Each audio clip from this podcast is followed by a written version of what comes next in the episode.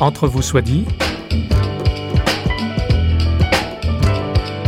Entre vous soit dit, une émission culturelle au sens large, large d'horizons nouveaux. Avec vous, François Sergi, pour une demi-heure en compagnie d'un ou d'une invitée.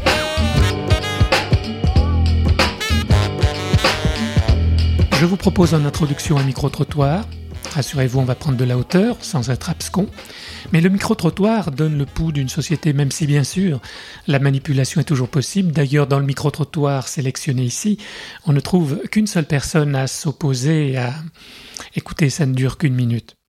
Si la loi du peuple, ils sont d'accord que le mariage soit pour toutes, c'est la loi. Je suis bien sûr contre parce que je trouve ça c'est contre la nature déjà. Ben, Moi je suis plutôt pour, euh, donc euh, je m'opposerai pas à ça, malgré que je sois de droite, donc comme quoi il y a des gens de droite qui peuvent être pour cette loi. Euh, je vois même pas pourquoi on en discute à vrai dire, donc euh, pour moi ça coule de source. Ça devrait être voté, tout le monde est libre, tout le monde a droit à son opinion. Et pour moi homosexuel ou pas... Euh, on a tous une vie à partager. Ben, moi, je pense que le mariage, c'est un droit, un droit pour tout le monde, euh, que ce soit entre femmes, entre hommes. Euh, donc, euh, voilà, je vois pas pourquoi ça pose tout ce genre de problème. voilà, dans ma famille, j'ai des gens qui aimeraient bien accéder à ces droits-là, et pour moi, il n'y a aucune ambiguïté à avoir sur le sujet. Je m'en moque. Il y a autre chose à penser. C'est tout ce que j'ai à dire. Notre invité aborde la question du mariage pour tous, mais on ne va pas s'y enliser, ce n'est pas le sujet central de cette émission. Pour Chantal Delsol, professeure des universités et l'auteur d'un ouvrage L'âge du renoncement, publié parmi d'autres aux éditions du Cerf, dont elle dirige la collection Nuit surveillée, un monde se dérobe à nos pieds. Et alors question pour la cité, comment vivre désormais dans la disparition de ce qui donnait sens à notre vie? Pour être plus explicite, laissons-la présenter sa thèse.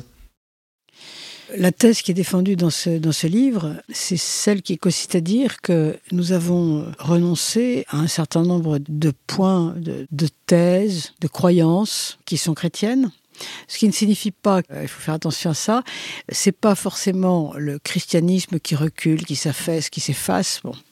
mais c'est la chrétienté. Ce à quoi nous renonçons, c'est à la chrétienté, c'est-à-dire euh, au fait que c'était pendant 2000 ans quand même, ou, presque, euh, le christianisme dans tous ses états, c'est-à-dire ça peut être protestantisme, ou je dirais même le judéo-christianisme d'une manière très très très générale, le monothéisme chrétien et juif qui inspirait la morale, euh, les lois, les comportements. Euh, ça allait de soi. Euh, ça allait de soi parce que c'était cette religion qui inspirait tout, toute la société. Or aujourd'hui, ce qui se passe, c'est que la société est en train de, de sortir de cela, et donc les chrétiens, bien sûr, existent toujours, et je ne crois pas du tout qu'ils vont s'éteindre pour autant. C'est pas tout ça que je veux dire, mais ça veut dire que à partir du moment où nous ne sommes plus inspirés euh, les sociétés occidentales ne sont plus inspirées par le, judéo-christianisme, pour faire vite, ou pour faire simple.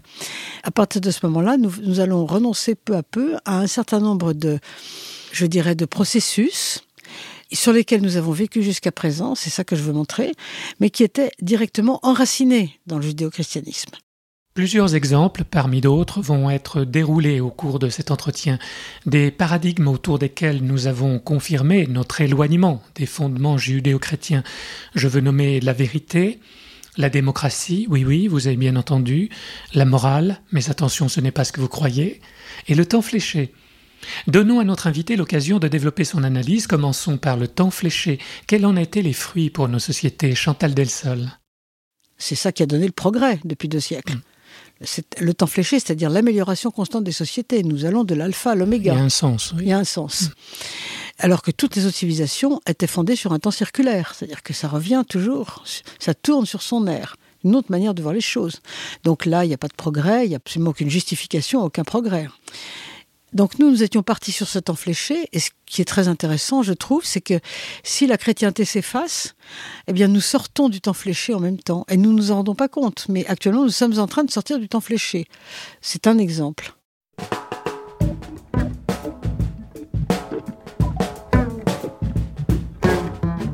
à partir de la saison des Lumières, c'est-à-dire euh, à partir du 18e, euh, ce qui s'est passé en Europe, c'est que les, les processus chrétiens ont été repris, j'allais dire presque intégralement, mais ils sont devenus immanents, c'est-à-dire ils ont Mhm. été On débar- débarrassés de la à- transcendance, on les a fait Mhm. descendre dans le monde, et ils ont été rendus impatients, c'est-à-dire que ce qu'on attendait pour la fin des temps, il fallait l'avoir tout de Mhm. suite.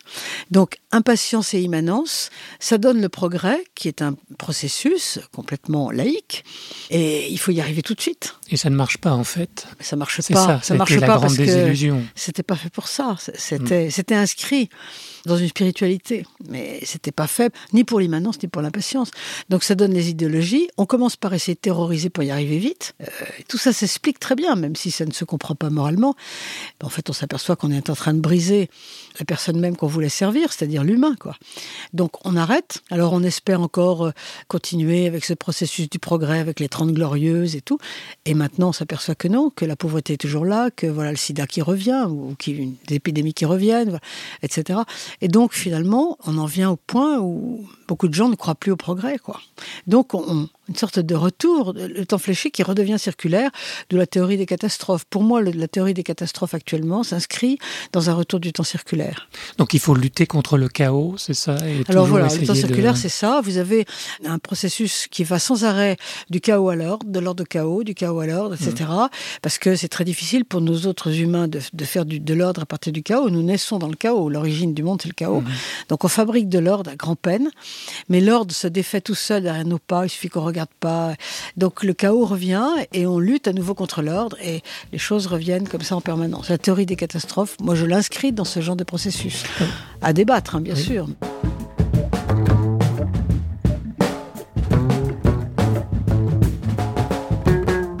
Résumons-nous, la chrétienté n'est vraiment plus d'actualité. Les valeurs portées par le christianisme sont battues en brèche. La pratique religieuse traditionnelle bat de l'aile. Mais alors quoi? Où va-t-on? Où en sommes-nous? Dans son livre L'âge du renoncement, Chantal Delsol indique que nous sommes retournés à ce qui nous est le plus naturel et le plus facile. Elle s'en explique ici. À partir du moment où un certain nombre de, de paradigmes chrétiens sont abandonnés, qu'est-ce qui se passe Et, euh, Certains d'entre nous pensent que nous tombons dans le nihilisme. Mais moi, je, moi, je Mm. ne suis pas d'accord avec ça. Je ne dis pas qu'il n'y a pas eu de nihilisme ou qu'il n'y en a pas encore un peu. Euh, Nietzsche, par exemple, est très présent dans notre société, est très influent. Mais je pense que le nihilisme, ça fonctionne pas longtemps. Une société peut pas s'appuyer là-dessus. Donc, il y a des bribes de nihilisme, il y a des, il y a des tentatives, il y a des tentations, bien sûr. Mais c'est pas là-dessus qu'une société pose ses pieds. Et donc, à partir du moment où les, les thèses, les analyses, les paradigmes du christianisme s'effacent, eh bien, ce qui se produit, c'est que nous revenons tout naturellement, finalement, à ce qu'il y avait avant, avant le christianisme. Et, ça, c'était la sagesse des, des stoïciens, des épicuriens, ceux contre lesquels saint Paul bataillait. Quand vous regardez saint Paul, qu'est-ce qu'il fait? Il bataille contre ces gens. Mangeons façon- et buvons, car demain nous mourrons. Euh, par exemple, oui, oui, mais même, même des choses beaucoup plus épaisses que ça, vous voyez. euh, et, et il n'arrête pas de batailler contre ces gens, de façon d'ailleurs assez courtoise. Eh ben, je crois qu'on en revient à ça parce qu'au fond, je pense que ces sagesses, c'est une sorte de fond, c'est une culture naturelle de l'humanité, je dirais. C'est la première culture qui vient à l'esprit quand l'humanité s'éveille. C'est-à-dire, on, on cherche quoi le, le bonheur ici maintenant Ben, comment... On s'aperçoit que nous avons en face de nous des questions existentielles qui sont insupportables. Qu'est-ce que je fais ici? Pourquoi est-ce que je vais mourir? Euh, Etc. Enfin, des questions Mm. qui sont insurmontables. Les trois questions de Bouddha, enfin, qui sort de son palais et puis Mm. dit qu'est-ce qui se passe? Euh, La La souffrance, la souffrance. vieillesse, la mort. Mais qu'est-ce qu'on fait là quoi? Qu'est-ce que je fais dans cette galère? Et, ces questions, euh, bon, comment faire pour s'en sortir? Et la première réponse, je pense la, la réponse la plus, la plus simple, j'en sais rien, parce que ça pourrait être péjoratif. C'est pas du tout péjoratif dans ma bouche tout ça. Mais la question peut-être qui vient à l'esprit, la première, c'est de dire bon, il faut essayer de, euh, de ne pas accorder trop d'importance à ces questions et essayer euh, non pas de les surmonter parce qu'on ne sait pas comment on ferait, mais essayer de passer dessous. On les laisse de côté. Voilà, les laisser de côté, essayer de ne pas y penser. Euh, donc ça, c'est ça, c'est une forme de sagesse. Vivre dans l'instant présent, par exemple, et ne pas trop regarder le futur, l'avenir. Ne plus penser à son moi. Ça, c'est sont les sagesses asiatiques. Mon moi, qu'est-ce que c'est? Parce que forcément, qu'est- qu'est-ce que c'est notre angoisse? C'est de nous dire euh, nous allons tous mourir et quand nous mourrons, nous devenons superflus, du style, euh, comme le dit Anna Arendt, superflu, ça veut dire être arraché à son enracinement, à sa communauté. On, finalement, plus personne n'aura besoin de nous et plus personne ne pensera à nous au bout de certains temps. Et ça, c'est pratiquement insupportable, donc ne plus y penser. C'est une façon de combattre l'angoisse existentielle. Euh, voilà, c'est, hmm. si vous voulez, la différence entre Socrate qui, qui, va boire la ciguë et qui lève son verre en disant, de toute façon, écoutez, bah, quand je serai mort, je ne le saurai plus, et maintenant que j'y pense, je ne suis pas encore mort, donc pourquoi se casser la tête voyez mhm. Donc c'est la différence entre ça, c'est la réponse de la sagesse, et le Christ sur la croix qui est angoissé et qui dit Seigneur, pourquoi m'as-tu abandonné?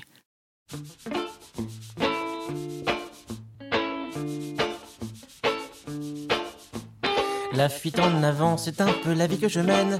Toujours à prendre les devants pour éviter d'être à la traîne. La fuite en avant, c'est le vilain défaut du lent. C'est la politique de l'autruche, c'est vous dire si je me sens cruche. C'est la lente histoire de la tortue qui se prend le trottoir, la tête baissée du matin jusqu'au soir. C'est l'idée saugrenue qu'il vaut mieux s'étourdir plutôt que de nourrir de faux espoirs. La fuite en avant, c'est toujours passer à côté du temps. Des petits soucis, des bonheurs qui nous sont impartis. La fuite en avant, c'est la politique du fait accompli. Je suis déjà trop loin. De toute façon, ils sont partis. C'est la peur d'ouvrir les yeux et de se retrouver tout seul un beau matin au milieu de nulle part. C'est l'art de construire des murs entre toi et les autres pour mieux te jeter du rempart. La fuite en avant, c'est la cigale et la fourmi qui s'affrontent dans une seule tête, ne te laissant aucun répit. La fuite en avant, c'est le syndrome de la toupie qui tourne très fort sur elle-même pour ne pas toucher le tapis. C'est l'art de ne pas se poser de questions juste au cas où les réponses nous blesseraient pour de bon. C'est l'art de ne jamais, jamais poser de questions de peur de passer pour un con. Ouais, ouais.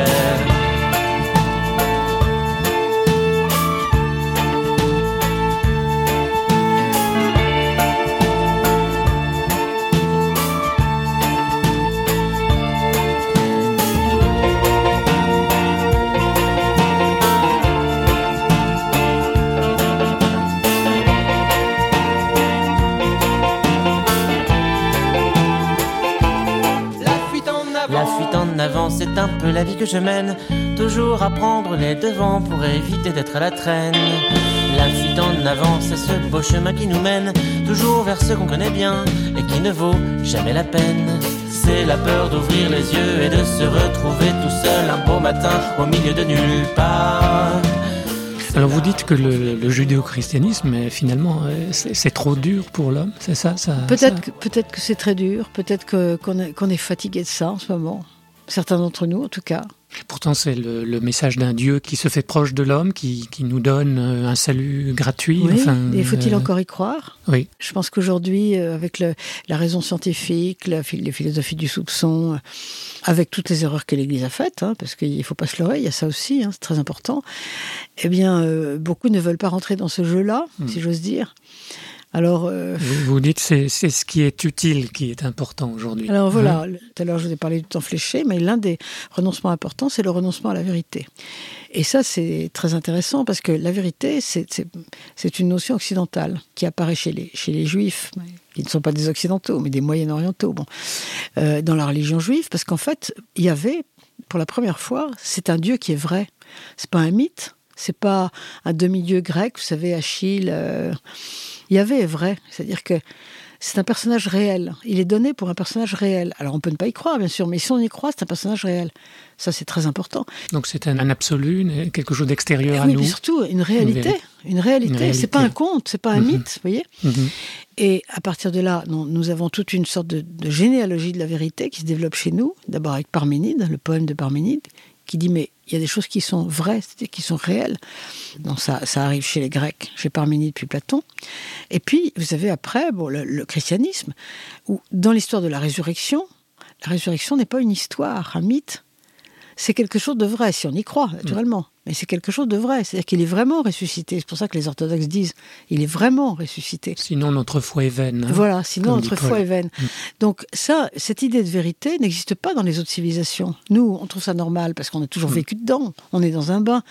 Mais, mais c'est comme- particulier mais c'est très particulier. Mm. Et actuellement, nous sommes en train de renoncer à l'idée de vérité. Et c'est très très curieux à voir. Alors que le judo- judéo-christianisme a suscité euh, de nombreux fruits et le progrès, etc. Bah, hein, justement, le- grâce a- à ces notions Il a justement suscité de, nombreux fruits, de- mais en le repoussant, nous sommes en train de renoncer à ces fruits, et je crois que nous nous en percevons même pas. Mhm. C'est ça que j'ai voulu essayer de montrer. On s'aperçoit même pas qu'on a renoncé à la vérité. Euh, tout le déploiement des altersciences aujourd'hui, c'est un renoncement à la vérité. Les altersciences. Des fausses sciences, des développements euh, de la pensée selon lesquels, au fond, la vérité n'a pas d'importance. Les sciences n'ont plus de réalité. On me citait une histoire euh, euh, intéressante à ce sujet d'un jeune étudiant en physique à qui on demande s'il peut exposer la théorie d'Einstein, il fait la moue. Bon, on lui demande euh, s'il considère qu'elle est fausse, il dit mais non, c'est pas du tout le problème, je la sens pas. Et ça, c'est tout à fait caractéristique d'une génération. On repousse la vérité pour finalement n'accorder poids qu'à la sensation, au sentiment. Et ça, c'est tout à fait caractéristique, je trouve. C'est l'utile qui compte. C'est uniquement ce qui est utile. C'est pas forcément vrai.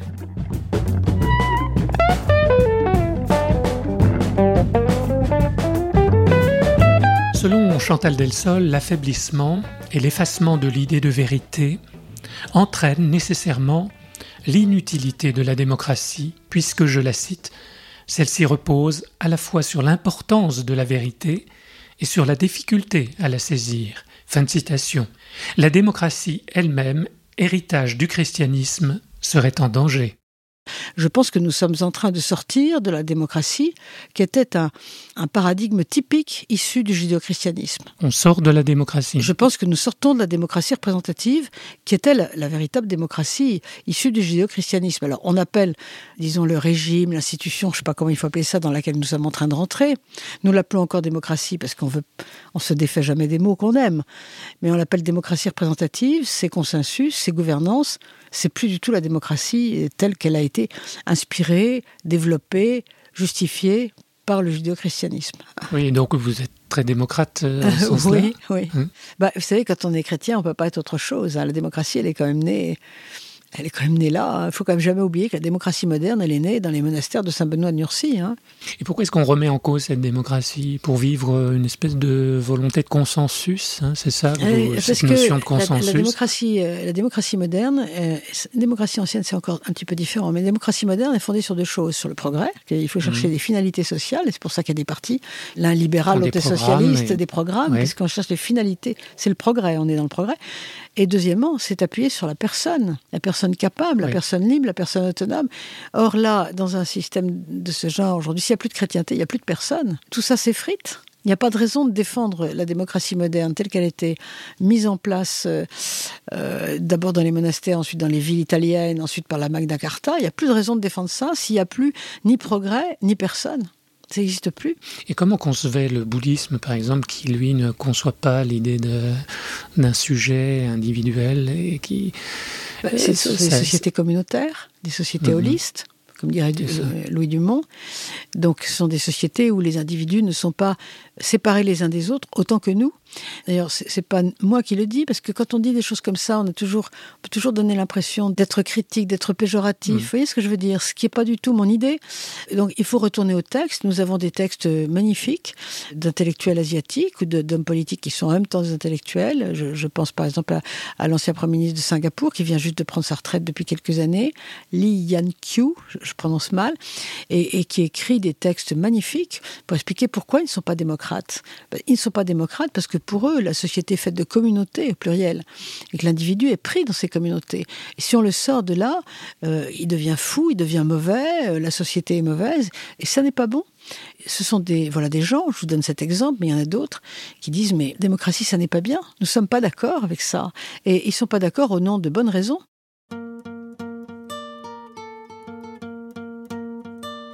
Ça les perdra de mondialiser l'injustice, de s'en asperger de bénéfices, ça les perdra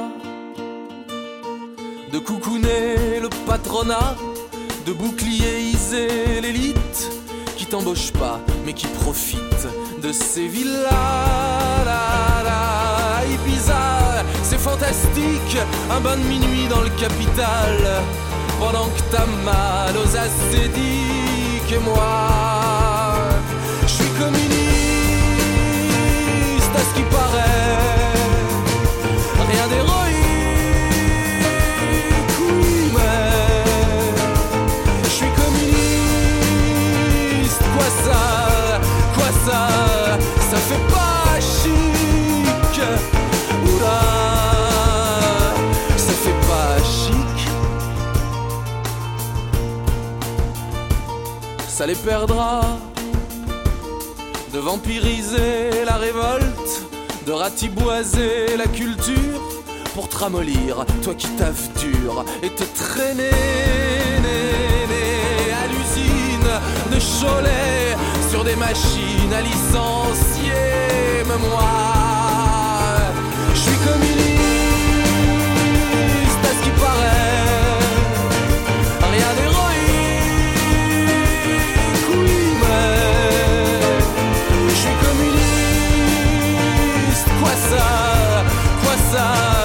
ça fait pas chic. La.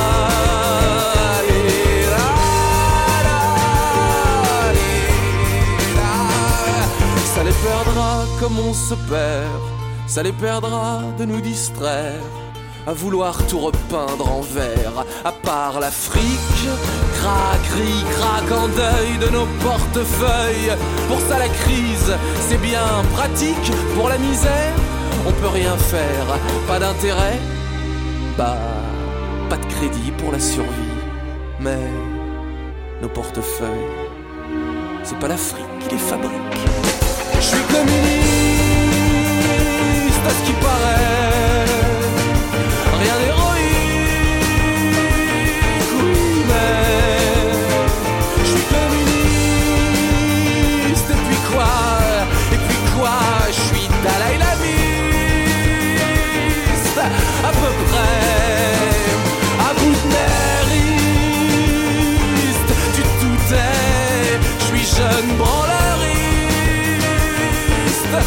Yeah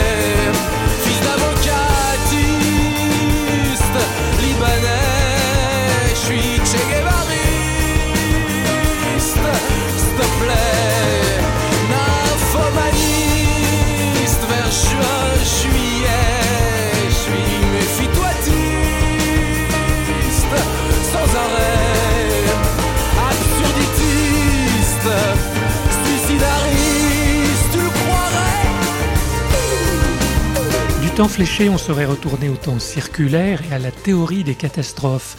La vérité a été niée au profit de l'utile. La démocratie est en panne et se réduit à l'appel au consensus, ce qui traduit, explique notre invité, un épuisement de la dispute et du débat, en même temps qu'un renoncement à l'idée de vérité surplombante. Et, selon Chantal Delsol, la recherche contemporaine du consensus répond à une moralisation sociale en l'absence de vérité. Fin de citation. Tout se tient. Malgré la chute des valeurs chrétiennes, il y aurait donc encore une morale? Chantal Delsol. Ah oui, bien sûr qu'il y a une morale. Il y a une morale toute puissante même. Mais moi, je, je, je ne suis pas d'accord avec Dostoïevski quand il dit si Dieu n'existe pas, tout est permis. permis. Moi, moi, je ne pense pas ça. Je pense que si Dieu n'existe pas, au contraire, euh, la morale est très forte aussi. Pour euh, tenir quand même. Mais oui, c'est mais ça. elle n'est pas appuyée sur la transcendance, c'est tout. Alors sur quoi elle s'appuie? Bah, Elle s'appuie sur des mythes, des histoires et des traditions. Sur quoi s'appuie notre morale à nous? Elle s'appuie sur euh, les mythes de l'égalité, à savoir euh, l'histoire du bourreau Samson qui décapite Louis XVI et qui jette le sang de Louis XVI sur la foule, et la foule crie que ce sang retombe sur nos enfants. Des choses comme ça, qui sont des mythes. euh, je parle de la France, là, pour le coup, mais qui sont des mythes euh, très importants, très puissants. Alors peut-être que l'histoire est vraie, mais enfin, tout est fondé sur cette histoire. Mais ça peut être, euh, ça peut être fondé aussi sur des mythes qui sont plus ou moins faux. hein. Donc on crée des mythes pour les besoins. euh, On crée des mythes pour l'utilité Oui. et la morale est fondée dessus, est fondée sur des traditions et des mythes. Partout ailleurs que dans le judéo-christianisme, tout toute la morale est toujours fondée comme ça. Que ce soit euh, en Chine, en Afrique, euh, en Amérique du Sud, euh, avant l'arrivée des chrétiens, les morales sont toujours fondées sur des mythes et des traditions et ça fonctionne très bien. Vous dites qu'elle est livrée au désir individuel. Alors oui, ce qui- ce qu'il y a, c'est que lorsqu'une morale est fondée sur des mythes ou des traditions, bah, on peut faire bouger les, est à géométrie fondements. variable. C'est à géométrie Mhm. variable, c'est selon notre sentiment de l'instant. Et ça, c'est un peu embêtant quand même. Mais bon, c'est mieux que rien. Moi, je ne pense pas du tout que nous, nous entrions dans une époque euh, immorale.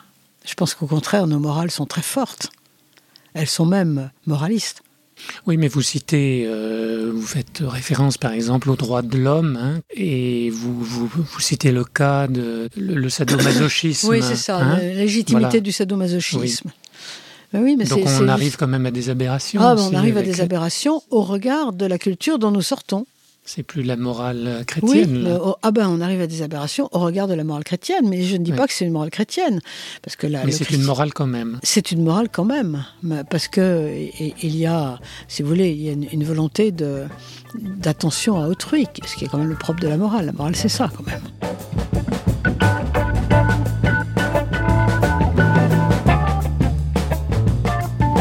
Une anthologie préfacée par Jean Daniel du Nouvel Observateur et publiée aux éditions Maisonneuve et La Rose sous le titre L'Occident en quête de sens, le préfacier se fait mordant. Selon lui, c'est essentiellement l'Occident chrétien et plus précisément l'Europe catholique qui seraient les vraies victimes du désenchantement du monde. Chantal Delsol conclut pour Radio Réveil sur une note d'espérance qui est celle de la foi chrétienne. Le christianisme ne serait qu'une vaste parenthèse dans l'histoire de l'humanité.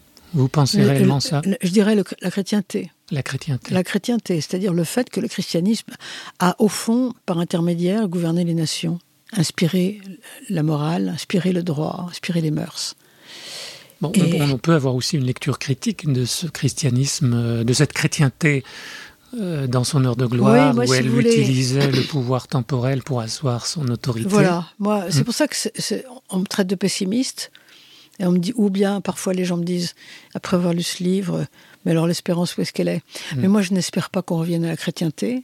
Personnellement, C'est pas votre attente. Non, pas du tout. Je, je pense que euh, on a fait beaucoup de bêtises à l'époque de la chrétienté, parce que quand on est puissant, on fait toujours des bêtises. C'est pas bon d'être puissant. Et moi, je, je ne rêve pas du tout que nous soyons puissants. Je pense que nous serons bien marginaux. C'est d'ailleurs déjà à peu près le cas. Euh, nous serons bien meilleurs. Hmm. La, la puissance mène à l'hypocrisie, au pharisianisme, et c'est ça dont nous sortons. Ça vous dites d'ailleurs, vous tout. écrivez d'ailleurs que le pire, c'est la religion sociologique. Oui, moi je pense. C'est mon, point de vue en tout cas.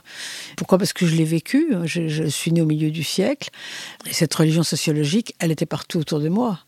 Euh, J'ai été éduqué dans un milieu qui venait du moracisme. Donc euh, inutile de vous dire qu'on était dans le pharisianisme euh, à plein. Et c'est tout à fait insupportable de, de vivre au milieu de gens qui ont un discours et qui ne sont pas les témoins de leur discours. Et c'est ça qui nous pend au nez quand nous sommes trop puissants. C'est pour ça que je ne regrette pas du tout la chrétienté. Sur la question, par exemple, du mariage pour tous, qui, a fait beaucoup de bruit euh, en France, euh, bon, il est évident que les chrétiens ne sont pas en phase avec cette loi. Euh, le- ce type de loi, et elle n'est pas la seule, montre bien que la société française n'est plus dans la chrétienté. Sinon, ce type de loi n'existerait pas. Mais à la limite, je pense que les, les chrétiens sont, sont plus forts et, et, je dirais plus intelligents et, euh, et moins arbitraires s'ils se, s'ils se, se battent de façon courtoise, j'espère, contre ce type de loi, euh, plutôt que d'être là à imposer leur propre loi. Donc, euh, personnellement, je ne rêve pas d'un retour à la chrétienté.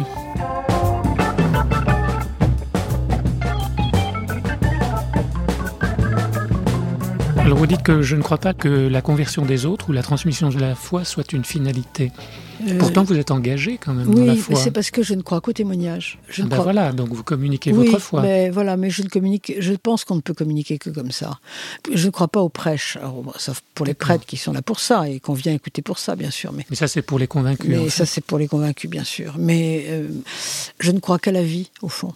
Le reste, il faut dire aussi que c'est peut-être parce que j'en ai trop soupé de tout ça. Je- voyez, j'étais un peu écœurée de, de tous ces prêches autour de moi qui étaient faux, au fond. Hmm. Et donc, je pense qu'on ne peut être attiré par des modes de vie euh, spirituels qu'en regardant les autres vivre. Et donc, on peut dire que vous êtes chrétienne non pas par tradition, mais réellement par choix. Ah oui, je suis chrétienne par choix. Oui, oui, parce que ah mais remarquez, euh, il n'y a pas de mal à être chrétien par tradition, hein. mais mais dans mon cas, euh, je suis chrétienne par choix.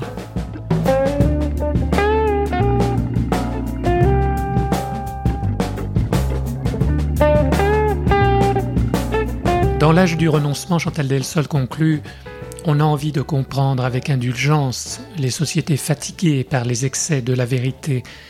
Pourtant, les fous de la vérité sont peut-être les dépositaires d'une autre âme du monde, dont ils veillent la lueur captive.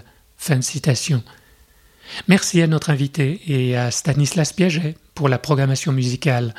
Au revoir et à bientôt dans Entre vous soit dit, une émission signée Radio Réveil.